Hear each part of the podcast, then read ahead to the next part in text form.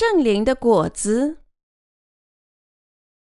加拉太书第五章十五至二十六节：你们要谨慎，若相咬相吞，只怕要彼此消灭啦。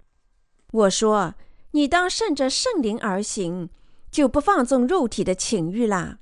因为情欲和圣灵相争，圣灵和情欲相争，这两个是彼此相敌。使你们不能做所愿意做的，但你们若被圣灵引导，就不在律法以下。情欲的事都是显而易见的，就如奸淫、污秽、邪荡、拜偶像、邪术、仇恨、争竞、记恨、恼怒、结党、纷争、异端、妒忌、醉酒、荒宴等类。我从前告诉你们，现在又告诉你们。行这样事的人，必不能承受神的国。圣灵所结的果子，就是仁爱、喜乐、和平、忍耐、恩慈、良善、信实、温柔、节制。这样的事没有律法禁止。凡属基督耶稣的人，是已经把肉体连同肉体的邪情私欲同钉在十字架上了。我们若是靠圣灵得生，就当靠圣灵行事，不要贪图失明，彼此远弃，相互妒忌。在今天的经文里，使徒保罗讲述顺从圣灵的生活与体贴肉体的生活。我们有这两种倾向，是吗？但是这位艺人，我们最渴望和向往的是，在我们生活中结出圣灵的果子。经上写道：“圣灵所结的果子。”就是仁爱、喜乐、和平、忍耐、恩慈、良善、信实、温柔、节制，这样的事没有律法禁止。加拉太书第五章二十二至二十三节，这里列出圣灵的果子九种，主告诉我们要在生活中始终结出这些圣灵的果子。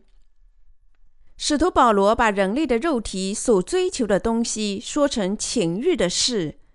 却把我们心里有关圣灵的成果说成圣灵的果子，而不是圣灵的事情。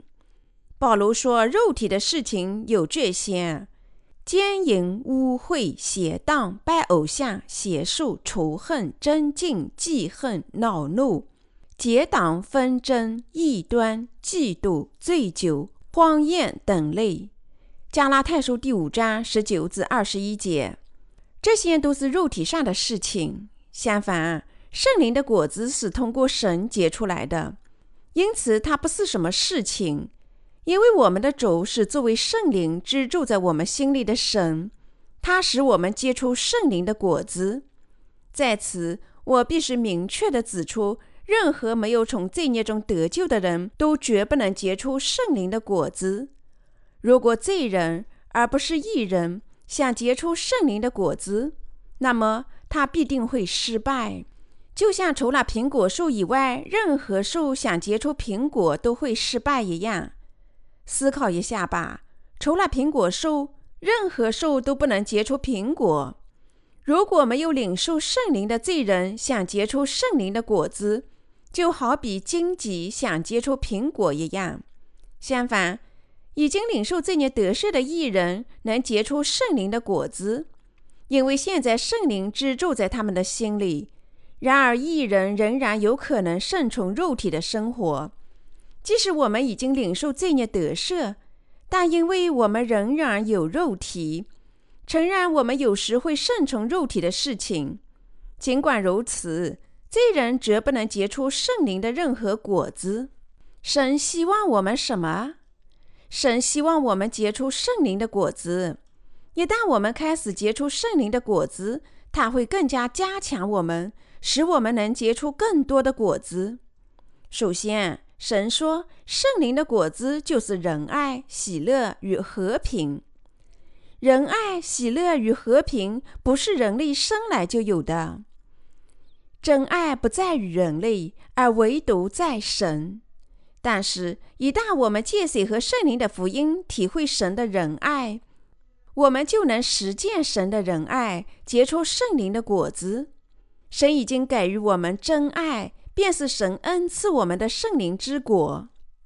神的仁爱使我们可能从天下的罪孽中得救。我奉劝你们从内心深处思考神的爱。换句话说，我们不要首先考虑自己能做什么，让我们首先想一想神的爱。要不是神的爱，要不是水和圣灵的福音，我们可能领受罪孽得赦吗？如果没有神的爱，我们还有别的办法从罪孽中得救吗？神的爱已经把你我拯救出所有的罪孽。这是因为神爱我们，为了把我们拯救出罪孽，他化成肉身降临于世，接受施洗约翰的洗礼，担当天下所有的罪孽，为我们在十字架上死亡，三天后从死亡中复活。现在，耶稣基督正坐在父神宝座的右边，他还应时再临世界。水和圣灵的福音使他白白赐予所有爱神之人最大的拯救礼物，因为神的爱居住在我们心里，所以赦罪和圣灵已经来到我们内心。对于那些信仰我们的主以及水和圣灵福音而获重生的人来说，神已经赐予他们圣灵的礼物，叫他们做神的百姓。使徒行传第二章三十八节。神希望每个人都信仰水和圣灵的福音而得救，做他自己的百姓。圣灵的出国是仁爱，这里提到的爱是已经把你我拯救出天下罪孽的真理之爱。提姆太后书第二章第十节。所以，神的爱被称为圣灵的果子。水和圣灵的福音正是神之仁爱。神借着水和圣灵的福音，用他的仁爱披戴我们，把我们拯救出天下所有的罪孽。神希望通过我们拯救天下的罪人。那些已经得救的人，现在要结出圣灵的果子。我们内心的喜乐，圣灵的第二种果子是喜乐。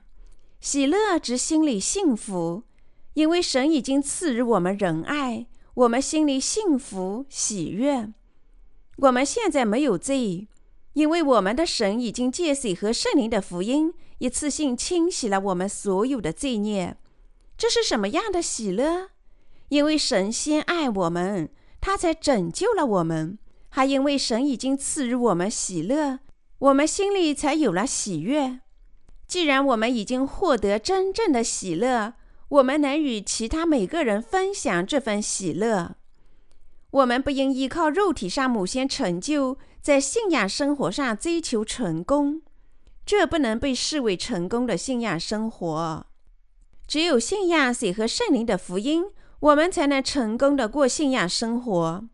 正确的信仰生活，顺从水和圣灵的福音，结出圣灵的果子。正确的信仰生活，分享信仰真理的喜乐，即神爱我们，他已经从罪孽中拯救我们，赐予我们喜乐与和平。他自己是神的耶稣，已经拆除阻挡在神和我们之间的罪孽之墙。我们不再是神的敌人，而是他自己的子女。当我们心里思考和信仰神已经赐予我们和平、喜乐和拯救这个事实时，那么自然就会结出圣灵的果子。如果我们在生活中感激神的爱，我们的心里就会充满喜乐。我们必须感激神已经在我们的生活里赐给我们礼物，这正是圣灵的果子。主说。信神所差来的，这就是做神的工。约翰福音第六章二十九节，做神的工作就是在我们生活中思考神通过耶稣基督已经为我们做的事情，感谢他和信仰他。当我们在生活中信仰神赐予的恩典，全心全意地感激他时，我们就能使神的敌人与他和解。我们也能欢乐地生活在这荒凉的世界上。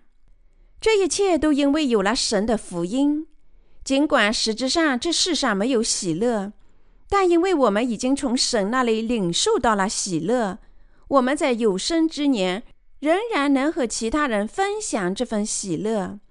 正因为神爱我们，我们才能分享这份爱。正如我所说，没有领受罪孽得赦的人，与圣灵的果子完全无关。即使那些已经领受罪孽得赦的人，他们仍然可能既体贴圣灵，又体贴肉体，所以他们仍然可能顺从肉体的事情。什么是肉体的事情？他们只取悦于人的身体。如奸淫、污秽、邪荡，我们一人也可能顺从肉体的事情，但是我们知道什么是我们肉体的事情，我们不会始终追求这些肉体的事情。我们重生人活在这个世上，顺着神的快乐而行，是圣灵的果子，这是神特别恩赐我们一人的宝贵礼物。对于我们这些从水和圣灵重生的人来说，神已经用他的爱披戴我们，赐予我们喜乐、欢乐、幸福以及和平。神通过他的儿子已经赐予我们忍耐、恩慈、良善、信实、温柔和节制。我们必须牢记，神已经长时间忍耐我们、恩典我们，使全人类都能借着水和圣灵的福音得救。神已经把圣灵的所有这些果子赐予那些因信得救的人。我们清楚地记得，神确实已经借着水和圣灵的福音拯救了我们。正因为他对我们的爱，我们欢欣鼓舞。我们相信他已经把我们拯救出所有的罪孽。我们因为他的仁爱，已经领受各种赐福。对于那些在心里珍惜和信仰神为全人类所做一切的人来说，神确实已经忍耐他们很长时间，而且拯救了他们。神的怜悯居住在我们心里。接下来的圣灵果子是恩慈、良善和信实。恩慈指神对我们的怜悯，在人际关系里，有些人值得我们怜悯。而另一些人根本不值得我们同情，但神的怜悯甚至惠及人类不屑一顾的极恶之徒。那么，神伟大的怜悯到底是什么意思呢？他指神怜悯那些完全不值得同情的人，反对神的忘恩负义之徒。这是神的怜悯。当我们做神的敌人时，神仍然爱我们。为了我们白白的血气，他的儿子，为的是从罪孽中拯救我们。罗马书第五章第十节，谁和圣灵福音的信徒现在已经领受神怜悯的爱心，所以他们渴望把神的爱心也同样传递给其他的罪人。我们重生的基督徒应做的事情是把水和圣灵的福音传播给其他每个人。甚至思想被扭曲的极恶之徒，也能从他们所有的罪孽中得赦。引领敌人和迫使人从罪孽中得救，是神通过一人赐予的恩赐。我们向罪人传播借水和圣灵的福音得救，正是因为如果他们即使这样做罪人，就不可避免的要下地狱。这便是圣灵感动我们大家的愿望。良善是神赐予我们另一圣灵的果子，因为我们信仰水和圣灵的福音，神对我们不薄。相反，神怜悯我们，良善的对待我们，所以现在我们在生活中能结出圣灵的果子，因为我们已从神那里领受好东西。我们因为神的仁爱，能结出良善的果子。我们从神那里领受九种圣灵的果子，我们心里沉思这些礼物能结出果子。母牛有四个胃，吃到胃里的东西是要再次反刍。同样，我们珍惜圣灵所有这九种果子，既是思考他们，感谢他们，就是得福的生活。这正是大量结出圣灵果子的生活。同样。活在神的爱及其所有的赐福里，就是过那种结出圣灵果子的生活。